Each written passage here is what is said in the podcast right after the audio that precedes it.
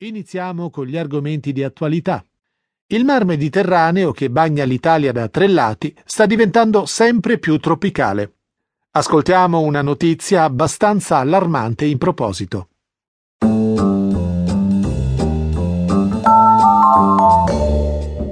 Il nostro mar Mediterraneo diventa sempre più tropicale.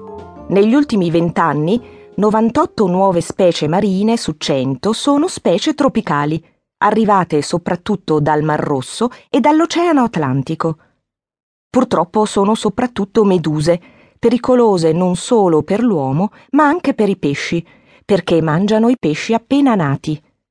Le cause sono le temperature sempre più alte e la pesca, che ha decimato i pesci predatori più grandi.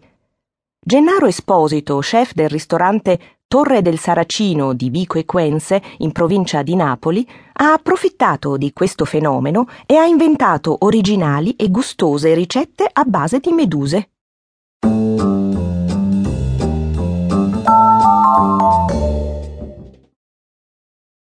Il tema del cambiamento climatico è molto sentito in Italia. Ma gli italiani come percepiscono l'inquinamento atmosferico delle loro città? Noi di Adesso Audio glielo abbiamo chiesto. Ascoltiamo alcune risposte.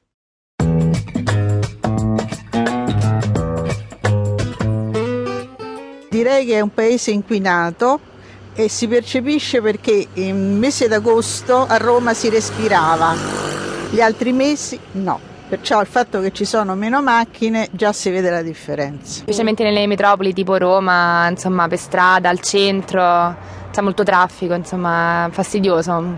Cioè, sento la differenza quando vado in montagna, per esempio in Abruzzo, c'ho a casa e sì, è differente. L'inquinamento lo sento soprattutto in metropolitana e, e, poi vabbè al centro, soprattutto vicino agli autobus, taxi, mezzi di trasporto pesanti. Sì, sono stata qualche giorno fuori proprio in un altro paese al nord e si sente, risente. Puzzo di agre molto insalubre sembra, sì. Non ho le nostre campagne, sono inquinate, insomma si sa che ci sono rifiuti tossici, quindi c'è anche molta sfiducia in questo senso. No, inquinamento di che cosa? L'aria? Qui ancora no. È molto inquinato perché innanzitutto non c'è civiltà nel, proprio nel quotidiano. Le persone se devono buttare eh, una cicca di gomma per terra oppure eh, una busta non si fanno il problema e anche chi ha i cani non raccoglie le espressioni dei cani, se possiamo definirle così, e oltretutto non, c'è un problema che è generale, ma al tempo stesso non c'è un'educazione alla pulizia dell'ambiente, cioè anche i bambini iniziano da piccoli a non rispettarlo. Quindi sì poi oltretutto se uno ci mette le fabbriche non in norma, le macchine che semmai potrebbero farle girare in modo diverso, alternandole, non solo quando ci sta il problema. È il mio mestiere, faccio il meccanico,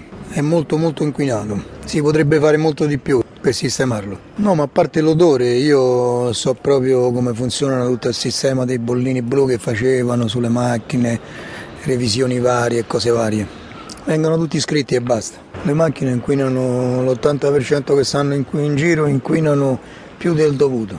Il comune non fa niente per questo. Noi abbiamo creato uno sviluppo tumultuoso, eh, se, senza curarci minimamente dell'ambiente, delle città, e noi ci preoccupiamo soltanto del profitto, cioè costruiamo dappertutto. Questa città si è allargata a macchia d'olio, non sono state lasciate le zone verdi, le nostre periferie sono polverose, grigie, brutte. La città è una macchina da vivere. Quindi nel momento in cui tu cementifichi, costruisci svincoli autostradali, grandi, enormi centri commerciali, la riempi di asfalto, la rendi invivibile perché si surriscalda.